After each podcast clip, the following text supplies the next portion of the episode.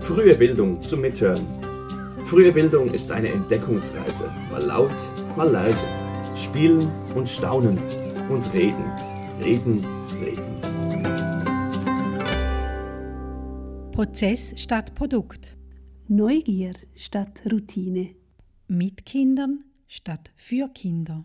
Das sind ein paar der Prinzipienformulierungen für ästhetische Bildung, wie sie von La Purla formuliert wurden. La Purla ist eine schweizerische nationale Initiative, die kreative Freiräume für Kinder im Alter von 0 bis 4 Jahren schafft. Mit diesen ersten Denkanstößen begrüßen wir dich ganz herzlich zu dieser Folge. In dieser und der nächsten Folge beschäftigen wir uns mit ästhetischer Bildung. Wir, das sind Mitarei und Johanna Quiring vom Institut Frühe Bildung 0 bis 8 der Pädagogischen Hochschule St. Gallen. In dieser und in der nächsten Folge soll die Frage im Zentrum stehen, was versteht man unter ästhetischer Bildung und wir wollen klären, wie ästhetische Erfahrungen im Alltag mit Kindern umgesetzt werden können. Steigen wir doch gleich voll in die erste Teilfrage rein, nämlich was ist eigentlich ästhetische Bildung?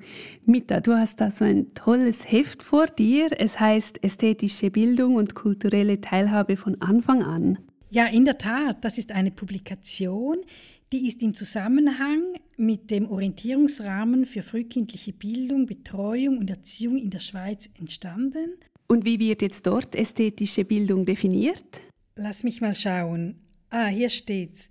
Ästhetische Bildung bezeichnet die Ausbildung bzw. Förderung der sinnlichen Wahrnehmungsfähigkeit. Das klingt jetzt noch etwas abstrakt und sperrig. Das sagt auch Karin Kraus, die uns gleich noch mehr dazu berichten wird. Karin Kraus ist ursprünglich Primarlehrerin und Kunstpädagogin und Gestalterin.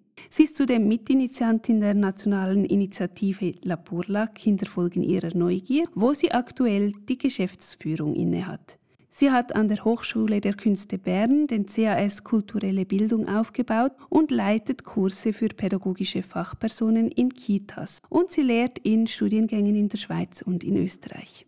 Also ästhetische Bildung oder Aesthesis, wie es ja griechisch heißt, ist ein ein Wort, das zeitgleich in Wahrnehmen, Empfinden und Erkenntnis meint. Eisthesis meint wirklich diese Gleichzeitigkeit von etwas wahrnehmen, haptisch, basal. Also sind die ganzen Sinne natürlich damit auch involviert. Aber das ist eben viel mehr als nur riechen, schmecken, hören, schauen, sondern es ist ganz stark eben auch gekoppelt an ein sinnliches Empfinden, das auch die Emotionalität mit meint. Ich habe Karin Kraus gefragt, wie es jetzt im Konkreten aussieht. Wie erkenne ich als außenstehende Person, als Betrachterin, ob das Kind ästhetische Erfahrungen macht?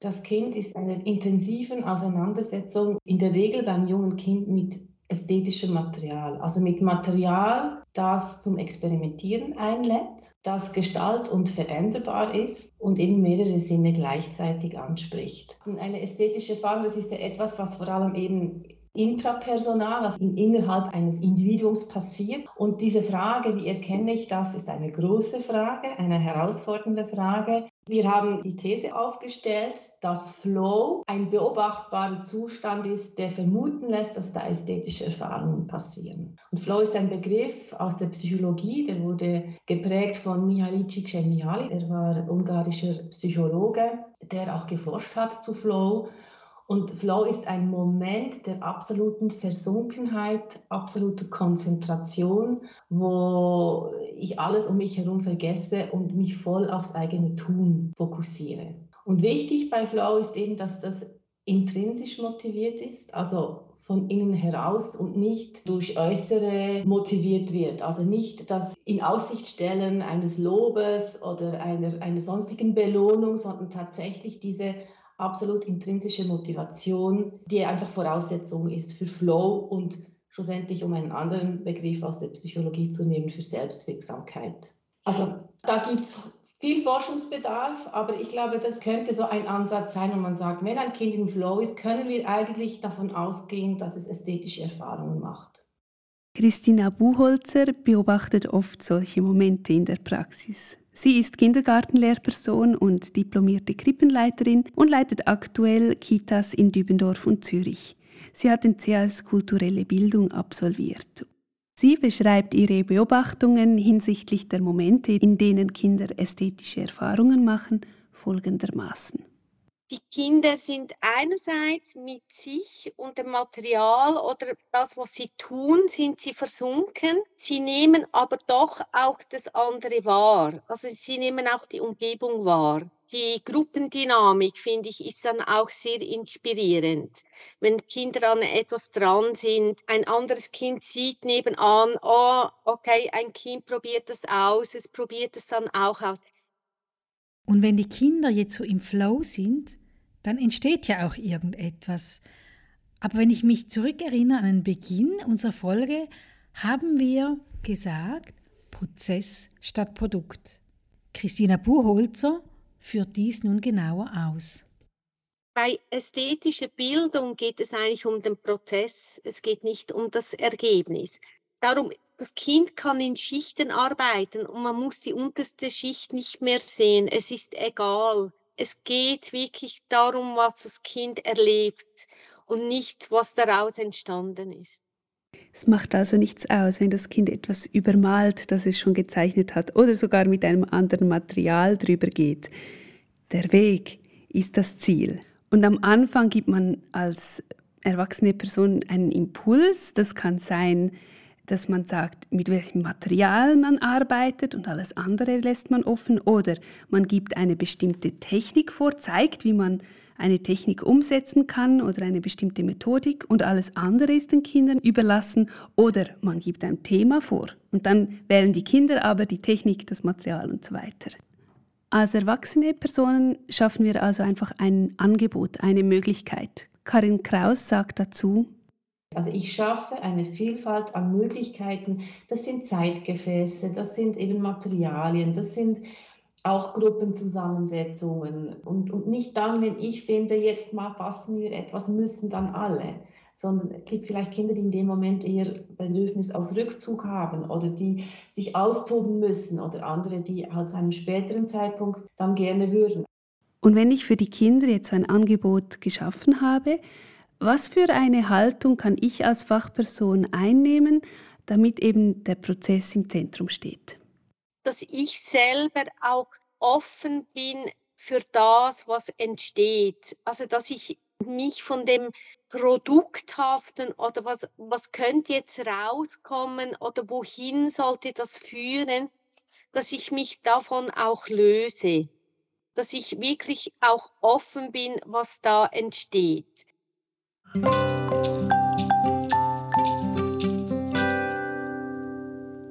Christina Buchholzer hat von einem Angebot für ästhetische Bildung in der Bauecke erzählt. Aktuell befinden sich dort Kartonkisten, Malerklebeband als Materialimpuls. An den Wänden hängen Bilder von echten Gebäuden und Fahrzeugen als Inspiration. Die Kinder bauen, zerstören, bauen weiter, es kommen neue Schachteln dazu und so weiter. Die Gebilde befinden sich also somit in einem konstanten Wandel. Dieses Beispiel zeigt, dass es also nicht immer ein Endprodukt gibt, denn die Erfahrungen des Kindes, die stehen im Zentrum. Wenn es ein Produkt gibt, so ist das ein ganz individueller Ausdruck des Kindes. Und die Frage stellt sich jetzt, wie gehen wir am Schluss mit den Produkten der Kinder um? Hängen wir die alle auf oder was machen wir damit? Christina Buchholzer berichtet. Oftmals ist es so, dass das Kind das Produkt dann auch gleich nach Hause nehmen möchte. Und das finde ich eigentlich okay. Das heißt, es ist dann eigentlich sein persönliches Eigentum. Wenn ich jetzt überlege, wir, wir stellen eigentlich wenig wirklich so aus, also wie in einer äh, Ausstellung. Es ist eher so, dass wir vielleicht ein Foto machen und das den Eltern am Abend zeigen, dass auch die Eltern sehen, was dann entstanden ist. Wichtiger finde ich aber gegenüber den Eltern den Prozess zu beschreiben. Das finde ich viel, viel wichtiger als das Produkt selber. Stellen wir uns nun mal folgendes Szenario vor. Ein Kind kommt zu mir und zeigt mir ein Produkt. Wie reagiere ich darauf? Wenn ein Kind intrinsisch motiviert ist, im Flow versunken, selbstwirksam sein kann, braucht es kein Lob.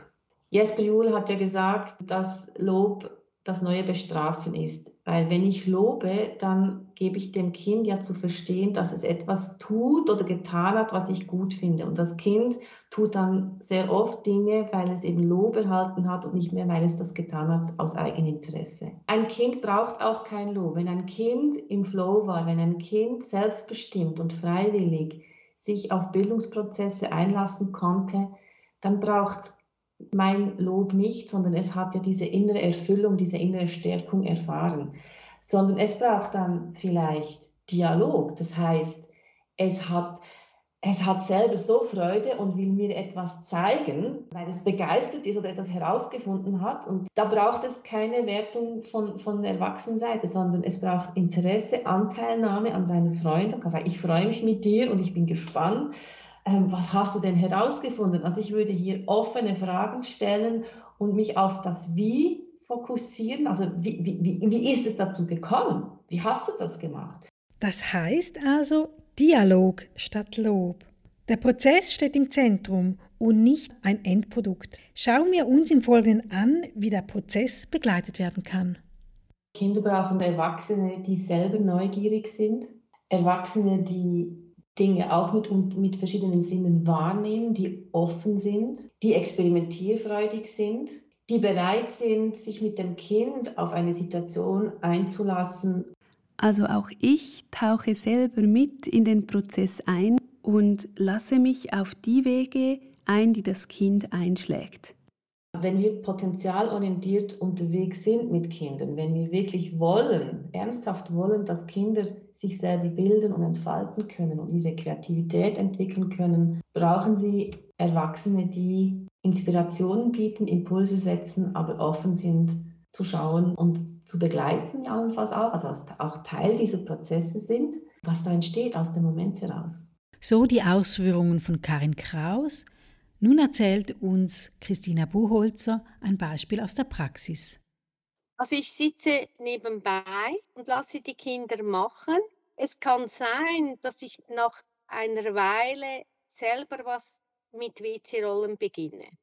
Kinder wollen ja Inspiration haben und sie brauchen die auch. Ich sage immer, Kinder wissen ja noch nicht, was unsere Welt alles zu bieten hat. Sie kennen ja ihre kleine Welt und sie brauchen uns Erwachsene, um, um immer mehr von dieser Welt zu erkennen. Das heißt, Kinder erforschen ein Material, aber irgendwann kommen sie auch an ihre Grenzen. Die Erfahrungen sind ja dann irgendwann erschöpft und dann brauchen sie auch Inspiration. Das kann sein, dass ich dann einfach für mich was mit der WC-Rolle mache. Einfach, dass ich mal beginne. Und dann kann es sein, dass das Kind zu mir schauen und sagen, wie, wie machst du das oder wie geht das? Und dann zeige ich es dem Kind. Also ich mache nicht dem Kind das, was ich dann gemacht habe, sondern es kann probieren. Und wenn es nicht fähig ist, dann gebe ich ihm sicher klar Unterstützung, aber so Unterstützung, dass das Kind es dann auch wirklich auch selber machen kann. Fassen wir zusammen. Ästhetische Bildung hat nichts mit Schönheit zu tun, sondern ist die Auseinandersetzung mit der Welt, die auf den sinnlichen Wahrnehmungen basiert. Der Ansatz der ästhetischen Bildung entspricht dem jungen Kind daher sehr, weil ja auch das junge Kind seine Welt mit allen Sinnen entdeckt. Man nimmt an, dass ästhetische Bildung oder ästhetische Erfahrung dann passiert, wenn die Kinder in einem Flow sind, Flow heißt einerseits eine absolute Versunkenheit im Moment mit der Materie. Im Flow sein bedeutet nicht nur alleine mit sich zu sein, sondern kann auch bedeuten, mit anderen Kindern oder Erwachsenen in Kontakt zu sein. Ein wichtiges Merkmal von Flow ist, dass das Tun intrinsisch motiviert ist. Bei der ästhetischen Bildung steht der Prozess und nicht das Produkt im Vordergrund. Die Prozessgestaltung durch die Erwachsenen sieht so aus, dass die Fachperson offen ist, neugierig ist, sich mit dem Kind auf den Prozess einlässt und auch mal selber ausprobiert. Mit den Worten von Karin Kraus Das ist ein Seiltanz. Wie viel bringe ich mich ein, habe ich teil und wann ist der Moment, wo ich mich zurückziehe? Praxistipp. Tue jeden Tag etwas, was du noch nie getan hast oder schon lange nicht mehr und lass dich dabei von Kindern inspirieren, die nämlich täglich tausend Dinge tun, wie wir sie nie tun würden. In der nächsten Folge beantworten wir unter anderem auch die Frage, wie Material angeboten werden soll.